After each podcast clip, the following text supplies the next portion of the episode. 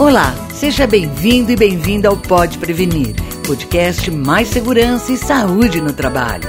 De bem com a prevenção, de bem com a vida. Especialistas garantem que a divisão crônica da atenção, principalmente em tarefas rotineiras já assimiladas pela mente, afeta o bom funcionamento do lobo frontal, ou seja, da região do cérebro responsável pelo planejamento de ações e movimento. É quando entra em ação um personagem, o piloto automático, que pode causar graves acidentes, sobretudo em ambientes com elevado potencial de risco. A consultora e especialista em segurança comportamental Andresa Araújo explica em que situações o piloto automático é acionado todas as vezes que nós delegamos para uma terceira pessoa que a gente acha que está dentro de nós mesmos para assumir uma posição, uma atividade, e normalmente a gente tem uma característica essa atividade que a gente delega para ele.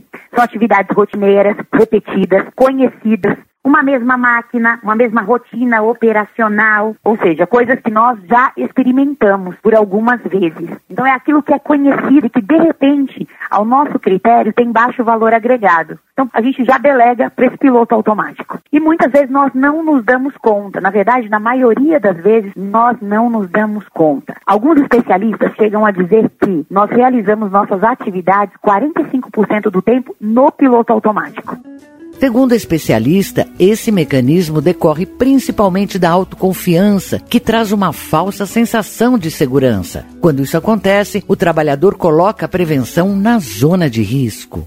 A gente tem um poder de adaptação muito rápido e o piloto automático traz essa adaptação. Por exemplo, às vezes você está falando de produtos químicos que são incompatíveis e quando você está no piloto automático, você deixou de enxergar. O piloto ele vem por hábitos inseguros. O acionar o piloto é um desvio importante. Então, desde a manipulação de operação, manipulação de produto químico, operação de máquinas, máquinas em movimento muitas vezes, e hoje a gente sabe que 98% dos acidentes acontecem por conta de pequenos detalhes que a gente acaba abrindo mão, não enxergando. As coisas começam a virar o quê? Paisagem. Os hábitos que vêm, os nossos hábitos inseguros, misturados com a repetitividade, misturados muitas vezes com a pressa, misturados muitas vezes com o improviso, misturados muitas vezes com presumir, sabe? Achar que alguém já verificou. Eu não verifico mais, eu deixo de verificar. Todos esses riscos associados com o piloto automático, imagina como isso se potencializa dentro de um ambiente de trabalho.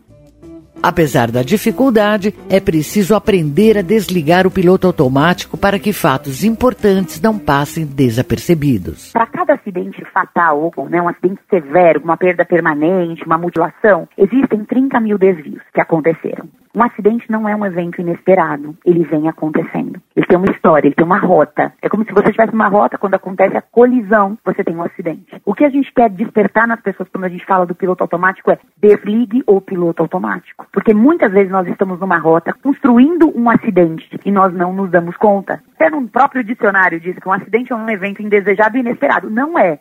O problema, não nos demos conta, não tivemos tempo para nos dar conta e para reagir a isso. Porque o reagir ao piloto automático, né, a receita aí para combater, é um esforço consciente, de olho e mente na tarefa. Ou seja, é uma tarefa de cada vez e eu preciso fazer um esforço consciente de presença. Eu estou presente nessa tarefa. Eu estou presente neste treinamento. Eu estou presente nessa direção. Eu estou sabendo que tá, eu estou no controle. Andresa explica os instrumentos que podem ser utilizados para checar a presença do piloto automático. A gente reconhece o piloto automático pelos nossos desvios de comportamento. Então, uma ferramenta que a gente usa muito para medir desvios é a observação de comportamento, a auditoria comportamental. E um segundo jeito de medir o piloto automático são os cheques de aderência. Aderência em treinamento, porque muitas vezes a gente dá treinamento e nós investimos muito os nossos orçamentos hoje em treinamento. E o que, que acontece? Por que, que muitas vezes a gente tem que repetir, repetir o treinamento e a gente pergunta para as pessoas pós um acidente, escuta, você acabou de ser treinado, você participou do diálogo de segurança hoje? A gente falou exatamente sobre isso e você descumpriu isso. É porque não teve aderência. A mensagem que foi passada não, não entrou.